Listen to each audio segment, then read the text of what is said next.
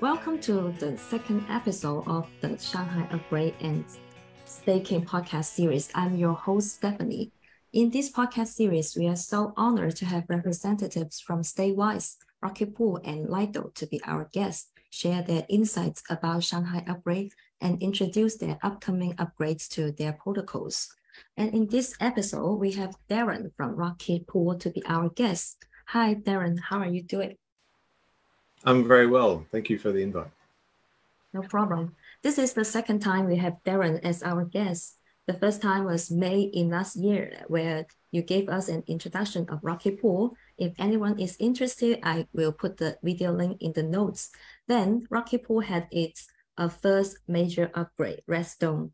Can Darren give us a very brief general introduction of Rocket Pool and then a recap of what Redstone entails? And then we will talk yeah. about the latest upgrade Atlas in detail later. Yeah, that sounds great. So, uh, so Rocket Pool is a decentralized liquid staking protocol. So um, it's essentially there are two parts to Rocket Pool. There's, um, or essentially, it's, it's, a way for people to stake their ETH, um, and they can kind of do it in two ways. So the first way is through liquid staking, um, which is the easiest way to stake your ETH today. Um, it's essentially just swapping um, ETH for our liquid staking token, which is called RETH. And, um, and then it, it kind of accumulates rewards over time. Um, and then uh, when you want to unstake, you just swap it back to ETH. Um, and you essentially um, get kind of more ETH than what you put in. Um, and so, uh, in that sense, you're kind of helping to secure Ethereum, but you're also kind of helping, you're also um, earning those rewards as well. Uh, on the other side is node staking, where um, so the the ETH that liquid stakers deposit actually gets matched with a node a node operator, and that node operator kind of brings some collateral with them as well uh, that they want to stake. Um, but we match them with um, ETH uh, from liquid stakers as well, um, to make the 32 um, that's required for Ethereum staking. Um, and as a node staker, you kind of you know you stake your own ETH, um, but you also stake ETH on behalf of liquid stakers as well and for doing that, you earn a, a, kind of a fee or a commission on that on the rewards that you generate for the for the pool. Um, so that's the uh, you know um, Rocket Pool in a nutshell. Uh, what makes it special is that you know you can do node node staking. Um, a lot of um, protocols you you can't actually do node staking. It's done by um, kind of you know a curated set of, of node operators. Um, but for us, you know anyone can be a node a node operator, and so um, that's what we kind of aim to do um, from day one. So uh, that's you know what is um, uh, Rocket Pool. So Redstone was a big uh, kind of release um, that we did um, quite a while ago, a little while ago, um, and what that aimed to do was, um, was there was some quality of life things for node operators. So it changed the way that we did rewards. there was this thing where node operators would have to, you know, claim um, a particular time uh, every month to get their kind of rewards. Um, and um, it it was a little bit painful to be honest. Um, so as we changed it so that now it's it's very very flexible. You can actually you don't you can actually claim whenever you want, um, and so it, you know, it's, it's, a lot easier. So a lot of it was to do with um, to do with uh, you know. Um, these quality of life things for node operators. Uh, another big thing that we did was RETH also had this kind of like delay, um, you would stake your ETH um, and then you would receive RETH in return, um, but you wouldn't be able to move that RETH for 20, 24 hours. Um, and that actually hindered our kind of integrations and, and, that sort of thing. And so we removed that delay. We replaced um, the mechanism with something else. And so, uh, so integrations have just taken off um, uh, ever, ever since then. so yeah, the you know, RETH is kind of integrated in lots of different places now. So yeah, that's been amazing. Okay. Um, I know uh, smoothing pool is one of the major feature in Redstone. I, I want to dig into that further. And uh, because uh, after nearly half a year of its launch, is it a popular feature in the Rocket Pool protocol? Yeah, actually, sorry, I missed a, a, large portion of that. So in Redstone, we also, um, it also was the merge ready one as well. Um, so, um, and from the merge, people started getting or node operators, and, and RETH holders actually, um, started getting transaction fees and um, and MEV. Um, and so, and one of the things that we implemented was the thing called the smoothing pool. So transaction fees, um, but particularly MEV, is very, very variable. Um, the return or the kind of rewards that you get um, that you can be you can be very lucky or you can be very unlucky. Um, you can be very lucky and get like an extraordinary amount of, uh, of money from an MEV block, um, or you can just get unlucky and just not not propose um, any um, blocks for a very long period of time. So uh, one of the things that the smoothing pool does is all the people that are opted into the smoothing pool kind of um, pool all of their um, their essentially their blocks that they propose um, into the pool, and so that kind of variability goes away, and so you get this kind of even um, uh, set of rewards each. Uh, it's still variable, um, but the but it's less less variable, and so it's not not as much based on luck. Um, it's a very popular feature with node operators. I think I will. I think it's something like. Uh, sorry, it's about. I'll try and figure out um, how many people are in that. Um, so it's a very um, it's a very popular um, uh, thing with node operators. Um, I think it's like 75% of all of our mini pools, all of our validators are in it. Um, and so, uh, so yeah, it's it's very very popular. Okay, as a committee-driven MEV smoothing was once a hotly discussed proposal in its research, I wonder if the implementation in Rocket Pool can provide any reference for this proposal.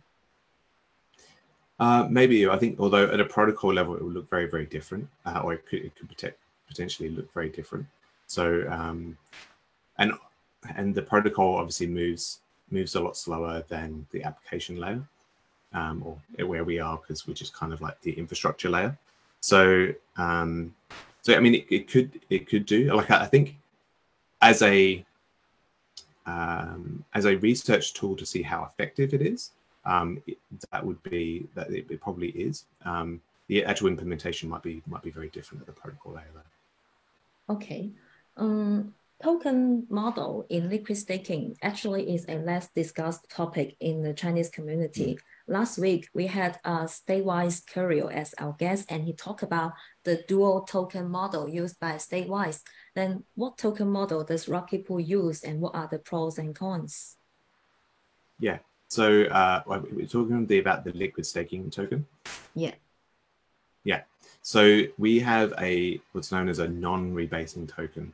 So I always have to start with what is a rebasing token 1st mm-hmm. um, but so a rebasing token is where the the the value of the token uh, is kind of pegged or is a is like a notional one to one with um, ETH, and then as you earn rewards, your what the quantity of the token goes up. So on a daily basis, essentially your your balance or your quantity of that token um, increases. Now there's some there's some downsides to that. So which is why we, we use a non-rebasing token. And a non-rebasing token is kind of the opposite. Um, essentially, the, the value of the token uh, kind of goes up um, over time against ETH, but the quantity stays the same. Um, and it's a little bit um, tricky to understand, but from a user experience perspective, um, how it works is you you swap ETH for RETH, um, you hold it for some amount of time, and then when you swap it back, because um, our ETH is now worth more, um, you swap it back and it, you get more ETH than what you put in. So that's um, that's kind of how it works. So a non-rebasing token has some um, kind of big benefits. So the first one is that it is much easier to integrate into DeFi um, with a non-rebasing token than a, a rebasing token. Because the quantity increases on a daily basis, that can cause havoc with um, DeFi protocols. So um, DeFi protocols don't tend to like rebasing tokens, but they do like non-rebasing tokens, and because they're a standard, you know, ERC20 token. Um, the other thing is that from a tax perspective, and this this depends on your um, jurisdiction, but from a tax perspective, um, with a rebasing token, you, because the quantity is going up, you're essentially um, having like a taxable event every single day, um, which is not ideal. It means it makes it very, very difficult to track. So, but with a non-rebasing token, which is like rETH, um, it means that you just have two taxable events. Uh, one when you swap from ETH to rETH, and one when you swap from rETH to ETH. So, um, you know, no matter how long you hold it for, you've only really got those those two kind of taxable events. Um, yeah, so that's they're kind of like the pros and cons of, of those approaches. Okay, thanks.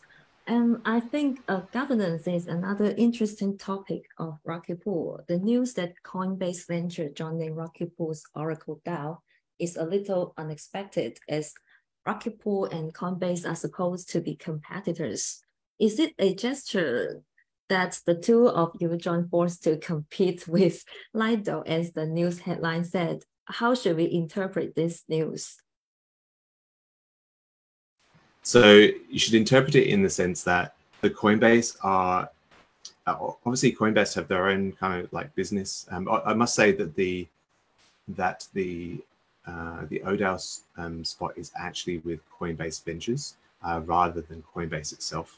So there, there is there, there is a kind of a separation between between those two things. And so how you should really um, see it is that Coinbase is investing in uh, you know in decentralized technology. They uh, they um, you know they want decentralized technology to um, work. They want decentralized technology to be uh, to have a you know, you know, big positive impact because that is what's going to draw people into crypto. Um, and so you know, it makes sense for Coinbase to do that, but from a you know from a, a venture capital perspective as well, it makes sense um, to kind of you know have a fair amount of our token. Um, but it's also you know it's really about the fact that they are um, kind of investing both their their kind of brand and their um, putting their brand and their money um, behind decentralized protocols um, you know, because they you know, that's what's going to get people into crypto. Okay. Um, then can you uh, give us an introduction of the PDAO and ODAO because we can see uh, many famous people are joining ODAO and maybe people are confused why are they joining this uh, ODAO? Yeah, yeah. So so um, Rocket Pool's kind of governance is, is has essentially two houses. Um, so at the moment, so you've got um, the Protocol DAO and the Oracle DAO. So the Protocol DAO is made up of our node operators. So our node operators stake um, RPL, which is our native token, um, within the protocol. They do that for a number of reasons. Um, uh, mainly, it's like a backstop collateral for um, uh, for protecting you know, rETH holders, uh, but it also um, by staking it, they also get kind of rewards for doing that as well in, in, in the form of new RPL. Um, but RPL itself isn't a governance token, um, but when it's staked within the protocol, it is. So if essentially, if you're a node operator and you're providing value to the protocol, then you have governance weight that you can use um, when uh, in the PDAO. Now that the PDAO, uh, the protocol DAO, what they do is they essentially guide Rocket Pool. So um, yeah, pretty much everything we do, um, kind of uh, for the quite a while now, um, goes through the PDAO. Uh, you know, any parameter changes, any upgrades, all of this sort of thing gets voted on and, ver- and ratified by the PDAO. So the PDAO kind of like do that aspect of it. They, they ratify decisions and they, they make um, give us direction in terms of which way um, we should be going. So that's the, the PDAO. The ODAO, now the, the PDAO is great, but on-chain um, governance, we don't feel is robust enough to um, to actually you know be full-blown um, governance. Uh, so uh, the ODAO exists for a couple of reasons. The first reason is that um, there's actually a need to oracle information from um, the beacon chain, which is all the consensus chain, to the um, execution chain. And that's because at the moment they are, so Ethereum is actually two separate chains that run under, un, you know, under the hood, it's essentially two, two separate chains. And so um, uh, there's this, this need to kind of oracle information across. And so we need um, some trusted parties, but as, as, decentralized as possible, but we need some trusted parties that will, will oracle that information. And so the ODAO is made up of um, these you know, very prominent Ethereum um, uh, people and organizations. Uh, so things like you know, Etherscan, Beacon Chain, Lighthouse, Nimbus, um, Bankless, Anthony Sassano, uh, Coinbase now, and Gitcoin uh, has also joined um, very recently as well. So these kind of very well known people. There's about um, 16 of them now, or 17 now of them of, on the ODAO. And so, um, yeah, they do this oracling of information. But what they also do is they um, they apply upgrades and, and, that sort of thing. So once the ODAO has ratified a decision, then the, the Oracle DAO can then vote on that to put that into the protocol. And so that's kind of how it works. Okay, that's quite interesting. And then uh, the last question of uh, this part is uh, how should we evaluate the success of a decentralized liquid staking protocol? What metrics does Rocket Pool focus on if Rocket Pool is to self-limit its growth in network penetration rates? Yeah, I mean, the, the obvious kind of vanity metric um, is, is TVL, which is uh, what most uh, uh, kind of DeFi protocols um, measure. To be honest, like D, uh, kind of TVL or even market share are um, are kind of interesting metrics, but that for us they're not the most important metrics. Um, obviously, you know, we we we want to have uh, high market share and we want to have a fair amount of TVL, but more because we don't want centralized providers to have to have mm-hmm. that rather than than necessarily um, growing ourselves. I mean, we also obviously want to have a very positive impact on um, Ethereum, and so yeah, that that that kind of um, is important as well. So they're, they're kind of a lot more like vanity metrics, but um, for us, it's about decentralization. So it's about um, the kind of you know, number of validators on your nodes, how many node operators, individual node operators um, that you are um, that are actually running in your protocol. So, for example, out you know we have over 2,000, uh, way more than 2,000 now, so 2,000 um, node operators in every kind of geographic zone that you can imagine, um, and uh, so that we have a you know, very wide selection of node operators. Uh, our you know, validators are spread across um, a, you know, a, lot of those, and so that's kind of the metric that we we hold most dear is the our kind of num the number of individual valid uh, node operators, and the reason why we do that is because ultimately, yeah, Rocket, uh, sorry, ultimately Ethereum uh, has to be decentralized. It has to be decentralized for a number of reasons. Um, the most obvious one is kind of resiliency you know, if one provider is running, you know, thousands and thousands of validators, then it means that if there's a problem with that one provider, then Ethereum starts to struggle. Um, that's kind of resiliency. But then you've also got kind of things like you know, credible neutrality, uh, so that you know, you know one uh, corporation can't uh, um, uh, capture all of um, all of Ethereum. Um, so there's there's there's lots of things that so decentralization is a is a goal, um, but then it has these kind of you know, positive downstream effects, which uh, are the principles on which Ethereum are based on. Um, so you know, permissionlessness, um, uh, so permissionlessness, credible neutrality, uh, and resiliency.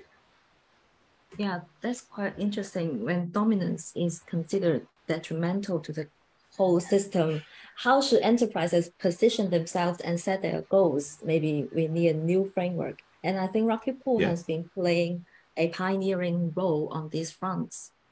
Okay, now let's yeah. uh, keep Actually, so I, will just I'll just add add to that. So, how institutions um, should think about the institutions, organizations, individuals even um, should think about this is that really it's a it's a risk um, management sort of thing. Okay, so uh, so currently, you know, yeah, you had kind of have to look at the market at the moment of liquid staking, and you have to kind of say to yourself, um, okay, so you know, the the best case scenario is that uh, we have a whole bunch of liquid staking um, protocols, and they all have kind of like an even distribution across all of them.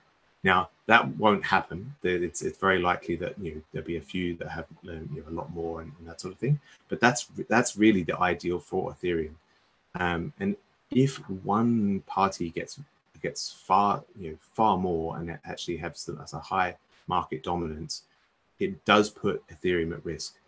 Um, and so that's why, from a risk perspective, you know, organizations and institutions have to think to themselves, well, okay, and, and it's, it's not great to have all eggs in one basket anyway, but you know, you need to kind of spread yourself across multiple providers rather than just go with one provider. Um, that is what I would uh, kind of recommend because it is a risk management strategy. Um, you want to uh, mitigate your you know, individual protocol risk, but you also want to mitigate um, the effect on Ethereum.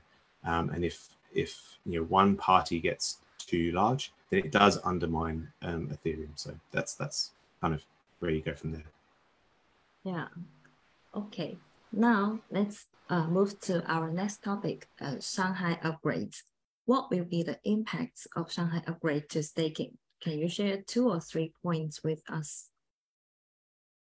Yeah. So uh, Shanghai is going to be massive um, for staking. So the merge after the merge, we saw like uh, a massive kind of uptick in the amount of um, uh, funds flowing into Rocket Pool, and I think that it's going to be the same, if not much more amplified, um, with Shanghai. So Shanghai is important because it rounds out proof of stake completely. So until J- Shanghai is actually released, the merge was a big risk um, that, that we overcame very, very, uh, very easily. Um, I say very easily, but it, it, there's a lot of hard work that went into it, but um, you know, it, it, went very, very smoothly. Uh, Shanghai um, rounds out proof of stake because it means that node operators will be able to withdraw, um, which means that there's there's a lot of people kind of on the sidelines that um, they they didn't want to stake. It's, I'm surprised at how much is staked at the moment because it is a one-way thing at the moment until Shanghai is implemented. Up until very recently, we didn't have a date of when withdrawals was going to be um, live. And so, you know, a lot of people have deposited without that, without knowledge of when they'll they'll be able to withdraw. But now, um, once Shanghai is, is is released, you will be able to stake, uh, and then you'll be able to unstake, kind of essentially whenever you like. There are some limitations like this in terms of timing and that sort of thing, but essentially you'll be able to kind of unstake whenever you want, and that's a big deal because there are a lot of people on the sidelines that, you know, either didn't want to stake with an uh, you know with no date of return, uh, or could not because of uh, you know compliance reasons or something like that. So now that those reasons now go out the window, and so there's no excuse necessarily for them to kind of not. So you know that's the um, that's kind of kind of the crux of it is the fact that you know there's a lot of people on the sideline that just didn't didn't want to stake previously or couldn't stake um, and now will be able to stake. Um, the other um, important kind of point is that um, with a lot of providers, obviously you couldn't unstake, so you couldn't change your mind about which provider that you wanted to go with. Um, and, and things like you know the um, Kraken kind of shutting down and, and, that sort of thing is kind of important because uh, once Shanghai happens, uh, you'll be able to choose which provider you go with and there are a lot more providers um, than there were previously. Um, and so it's kind of uh, interesting to see kind of how that plays out. Um, it's being kind of called the, the great reshuffling in terms of you know people shuffling around their stake uh, to to better do that risk management um, kind of strategy, um, but also kind of you know, go with um, protocols that now best fit their needs and going forward. So they're probably the two elements really um, that how um, staking will be affected is the overall inflow of staking will definitely increase. Um, um, but also, you know, the distribution across different protocols will definitely um, increase as, as well. Uh, there will be there will be a little bit of sell pressure from um, node operators being able to access some of the rewards that that kind of come back. But I, would see that being as a like a very short term thing. from everything, every survey that we've seen, most node operators are going to continue staking. Uh, they just might sell a little bit for, for kind of tax purposes and that sort of thing. Um, but they may also take a lot of those rewards that they've been earning for the last couple of years and putting them into liquid staking protocols or uh, restaking them in, in, in as, a, as, a, as a you know as a node operator and that sort of thing. So, so yeah, it will be very very interesting, uh, very exciting actually to see how it plays out. Okay, Thanks. Um, do so you are expecting the reshuffling of uh, the market share of LSD, right? Okay. Yes, so that's right. Yeah. To what extent do you think uh, this market share will will change? It's very difficult to know. so yeah, it's it's very it's it's very very difficult to know that. Um, yeah, so it, really we really don't know, but we we, we uh, but that all the signs suggest that there will be some sort of shuffling. Um, it just depends on yeah on kind of uh, the timing and the uh, the magnitude of that. We don't really know. Okay. Uh, since the launch of Beacon Chain, actually we have seen uh, the staking service has becoming more diversified in these two years. And do you see that uh, the users uh, has grown to be uh, at to be at different sophisticated levels so that they will be more uh, clear what they want and how to choose the uh, staking service they really want. Can you yeah. share some of your observations on these aspects? Yeah, I think I think Shanghai changes the landscape. Uh, well, so I should I should say it's developed a little bit over time. Um, as as kind of yeah protocols have developed, um, uh, so too have kind of the um, the people using them. Um, I I think actually probably the biggest thing is is is actually Shanghai changes the demographics slightly. As I said before, um, people who couldn't stake um, couldn't stake before because uh, because of you know compliance reasons, they're able to post Shanghai. So that is a that is a big big deal. That's a big kind of demographic shift. Um, the other kind of demographic shift is that I think staking is is maturing and it has been maturing over over time. Um, I'm quite surprised that you know staking isn't as um, isn't as known within like uh, kind of um, we, we we try and get the message out obviously um, but uh, you know staking still still is quite early in terms of um, uh, in terms of where it's at so we are expecting kind of a whole new um, I wouldn't say green necessarily but certainly um, a whole new kind of demographic of people who um, you know haven't considered staking um, before um, they're probably you know very you know, reasonably new or uh, with, with um, uh, to Ethereum or that sort of thing, and so and so you know, we'll see kind of that unfolding as well. Um, on the kind of like this adoption curve, uh, we're still in the early adopters, but we're just coming out of the early adopter phase and into this kind of early majority um, sort of phase, and that's where I see um, kind of staking we're just kind of making the bridge between uh, our early adopters um, and this early majority. Um, and so it, that's where you kind of see a ramp up of, of adoption. Um, but we, with that comes new challenges because we, there's a lot more education that's needed um, for, for those people. And so um, you know, we're, we're kind of stepping up a little bit in terms of um, trying to you know, educate uh, people on you know, what is uh, Ethereum staking, you know, why Rocket Pool is, is, is different to other um, protocols as well. Um, yeah, and, and you know, why it's uh, you know a really exciting opportunity. Okay, um, stake uh, institutional staking is a hotly discussed topic. Uh, it, do you think it's good for the staking ecosystem? And how should we perceive the role of institutional staking?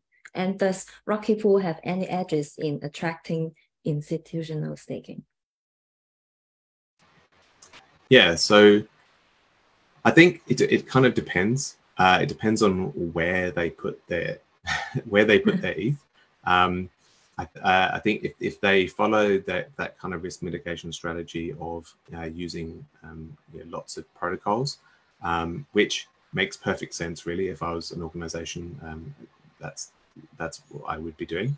Um, so you know that would that would make um, perfect sense if they if they take that approach, uh, if they try to prioritize decentralized um, staking uh, protocols over centralized staking protocols, mainly because um, you know decentralized staking protocols don't have as don't have the same problem as centralized um, staking protocols. We, we, could actually get um, a lot bigger, um, but and not have the the, the negativities um, that, that a centralized provider would. So you know that's um, that's important as well. You know, knowing, uh, educating institutions on that. So that's that's that's the first thing. The the the other thing is uh, in terms of kind of the benefits uh, institutions with Rocket Pool. Um, so there's definitely some benefits um, with Rocket Pool, uh, probably more on the node operator side. Um, institutions um, also at the moment, Rocket Pool is one of the only places that you can um, do node staking um, uh, with on the liquid staking side.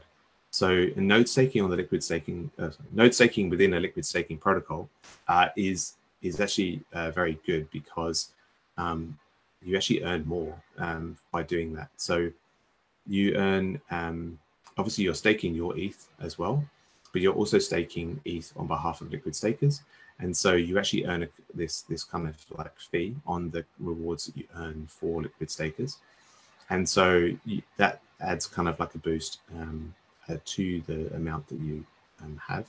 So you know that's that's probably the biggest thing. Um, uh, you know, and with a node staking, they can still use kind of like a set of um, providers um, that they kind of um, trust to do it, um, and and yeah, so that's that's kind of probably the, the, the biggest thing is that you know Rocket Pool is the only place that you can do that, and so um, yeah, that's that's kind of the where we see institutional staking. Okay. Mm, earlier this year, ECN has helped translate Jasper's paper, Why Paradigm Was Wrong, How rETH Will Flip stETH, and uh, it, which is a very insightful paper to read. Um, do you see Shanghai upgrade as a turning point for the flipping? uh, yeah. Uh, the flipping, uh, which which flipping? The uh the, the, rETH I rETH will flip ST. Yeah. Yeah. Uh yeah, I think from our perspective, I, I think actually so there's a couple of things there. So Shanghai, yes, uh, is a catalyst, um, but it's also our Atlas release. So our Atlas release, um, so currently um, our node operators need 16 ETH per validator that they spin up um, uh, plus uh, 1.6 um, ETH worth of um, um RPL. Um, with our Atlas release, um, they'll actually need 8 ETH of, of collateral and 2.4 of, of RPL. So uh, we're actually kind of lowering that barrier of entry for node operators. we're also enabling our 16 ETH mini pools to be able to migrate to 8s. and so that's going to give us a massive supply side increase. Um, that's probably been our struggle in terms of so comparing us to Lido is is very uh, it's very difficult. It's not quite the same um, thing, certainly from a scalability perspective. Um, they can no matter how much ETH you send them, they can they can scale because uh, they, they, they don't have to worry about decentralization um, too much, uh, or put you know, permissionless and decentralized um, validator set. So um, so on our side, we have to kind of have node operators and spin up these pools, and they have to have collateral, um, basically as a protection for our ETH holders. Uh, we feel that you have to have something on the line. You have to have something at stake, which is why it's called proof of stake. Um, and so you know, is one of the best uh, kind of you know, liquid staking tokens that you know have in terms of the collateral that um, is protecting it, um, particularly against kind of like slashing and that sort of thing. So you know, it's kind of got this built-in protection mechanism, and so um, we've kind of um, lowered it to eight because we feel that that still gives um, adequate protection for our ETH holders, um, but it enables us to kind of scale much much faster. And in fact, it's actually going to kind of 3x our capacity. So that's um, that's going to be a very very interesting thing to watch uh, as as that kind of kicks in. Um, we've got massive demand for rETH. rETH has been trading at premium for, for quite a long time. Um, it's backed off a little bit now because everyone's expecting um, Atlas, but um, you know we've been trading at a premium, whereas everyone else has been trading at a discount, and that's because of the sheer demand for rETH um, is being outstripping our supply. But once Atlas happens, um, then we'll have the kind of supply to be able to grow um, much much quicker. Um, now, obviously, you know, you know, from our perspective, we don't want to be as big as Lido is today, and we've already we've already said that we would um, self limit um, if we got to that point. But you know, we're quite comfortable. We're at like 2.4 percent at the moment. So we've got plenty of room to to kind of grow, and so that's you know that's what we're kind of aiming to do post Shanghai and post Atlas. Okay, then how do you foresee the future for the liquid staking landscape? Does the law of winner takes all still holds, or what factors will break this law? Yeah, I think that that whole kind of um, thing, people will, you know, um, particularly institutions or, or kind of large um, uh, ETH stakers um, will decide to kind of spread. The, the thing is that staking is very early, and the players that we have at the moment are um, just starting to get this Lindy effect, where um, you know people trust them. So um, you know, or at least you know, the, the, the, there's these more and more of the protocols are kind of proving themselves, and so it means that uh, they provide alternatives um, to, and so you can then spread the the kind of stake across um, across these protocols. That's what I would like to kind of like see is that that you know there's this kind of redistribution across each of the, protocols, um, so that it's better for Ethereum, um, but also it means that each individual protocol uh, has kind of a good. Um, I think we have already touched uh, Atlas upgrades uh, just now, and let's uh, go further and talk about Atlas upgrade. Um, uh, can you give uh, us a introduction of Atlas upgrade and what will the old and new users be excited about? Yeah, so uh, uh also kind of so Atlas um, supports withdrawals. So as a Rocket Pool node operator, um, you'll be able to kind of um, exit and withdraw um, you know, from staking. So that's that's a big thing. Um, you'll also be able to access the rewards that you've generated over the last kind of what 18 months to two years, um, uh, kind of as as you build those up. Um, so like each validator is something like two ETH, um, two or three ETH. Some uh, some Genesis ones have like four ETH, uh, but from a Pool perspective, you you'll be able to access uh, those rewards that you've generated You'll also be able to withdraw completely if you want to. Um, you'll be able to migrate to an 8 ETH mini pool. Um, your new node operators will be able to spin up um, 8 ETH mini pools. Um, and so, you know, that's going to be that's going to be pretty exciting. The other thing um, that we've got is so there's actually kind of like a one-time um, thing for solo stakers as well. So many solo stakers um, are using this kind of 0x0 um, BLS credential, uh, withdrawal credential. And to be able to access their rewards, they need to kind of migrate that to a 0x01, which is an Ethereum address um, withdrawal credential. Now, there's no hurry to kind of do that. Your, your rewards are safe um, on the beacon chain. Um, so there's no kind of you know, time limit or expiry on you when you have to do that. Um, but one of the things you can do is we've got this mechanism within Rocket Pool. So if you're a, if you have a if you have 32 ETH validator, you can actually turn that into four um, validators with Rocket Pool because you can you know eight ETH uh, per validator. So um, so we've got that kind of mechanism in place. You don't have to, as a solo staker, you don't have to exit your validator. Um, you basically just migrate um, your validator over to um, Rocket Pool. Um, it becomes an 80 um, validator, and then you essentially get a credit for the 24 um, ETH that's remaining, and when you can then spin up some new validators based on that that credit.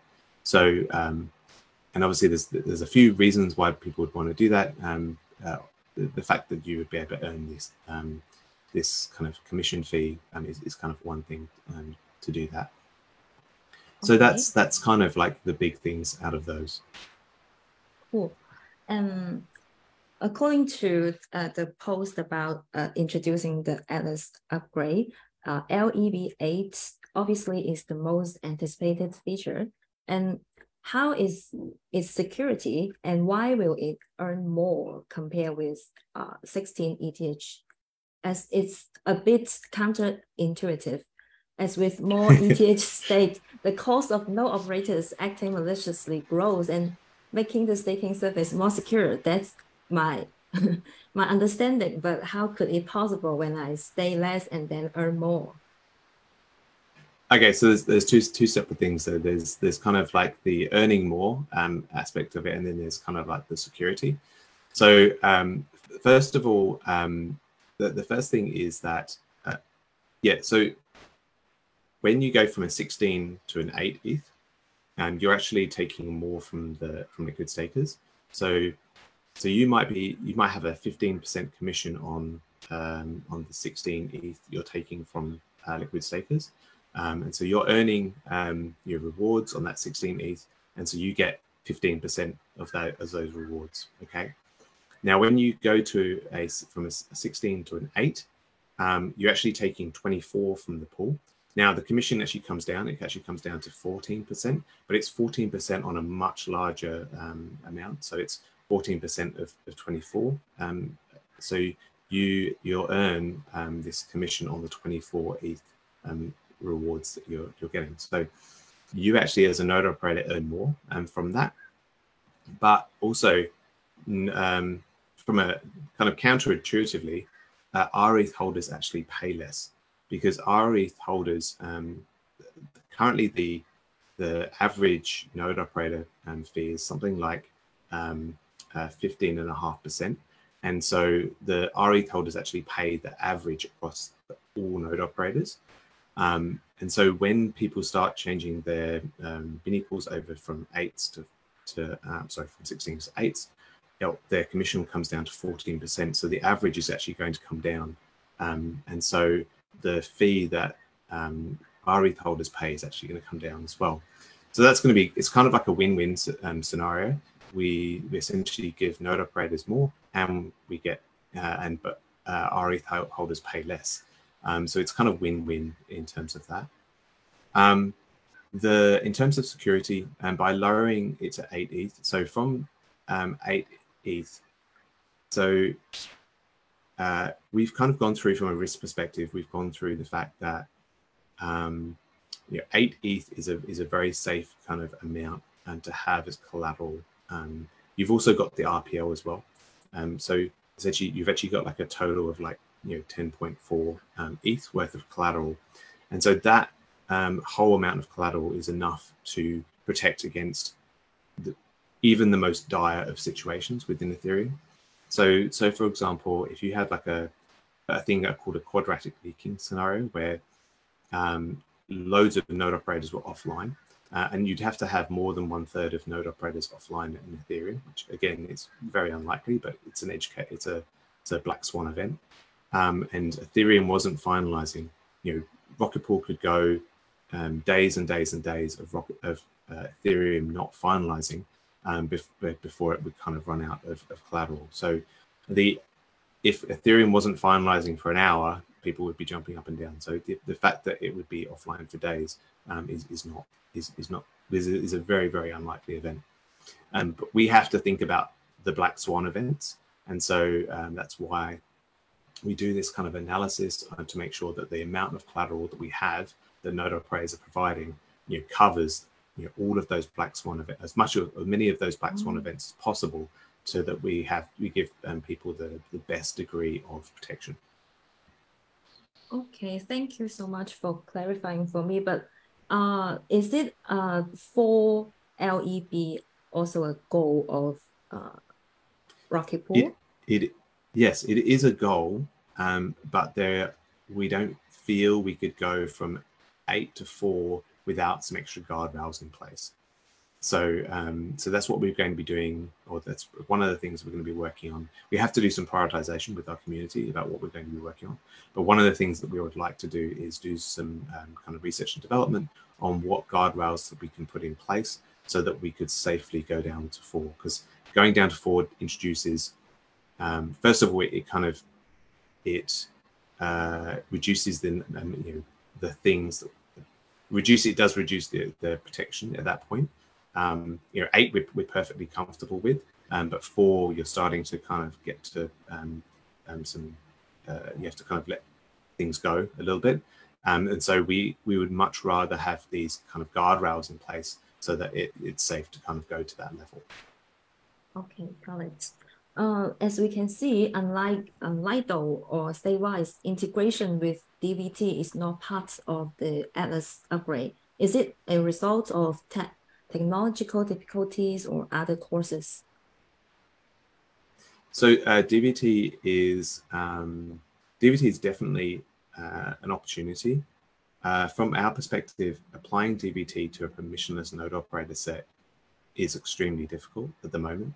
I mean, th that's what our early research um, says, but the DVT is definitely one of those um, guardrails that we'll, we'll, be looking at in the future to um, to enable us to go lower than ADs. Okay, here comes the final question of this podcast. What's the roadmap of Rocket Pool? Yeah, that's a great question.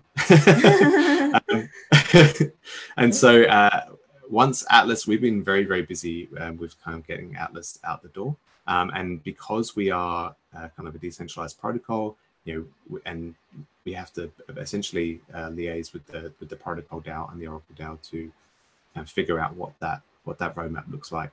Ultimately, um, going down to four is uh, four ETH, uh, LEBs are is, is, is a is a goal, um, but we have to kind of uh, do that kind of engagement with our community and to figure out what the what the next steps are. Um, so we'll be doing that over the next kind of um, you know, uh, weeks and weeks and months, um, just after Atlas. Cool. Okay, these are all my questions. It's always happy to talk with Darren. We wish a very great success of Atlas upgrade. Thank you so much for joining us and sharing your insight with us. Oh, thank you very much. It's been fun, and uh, yeah, thank you for being part. Okay, see you next time.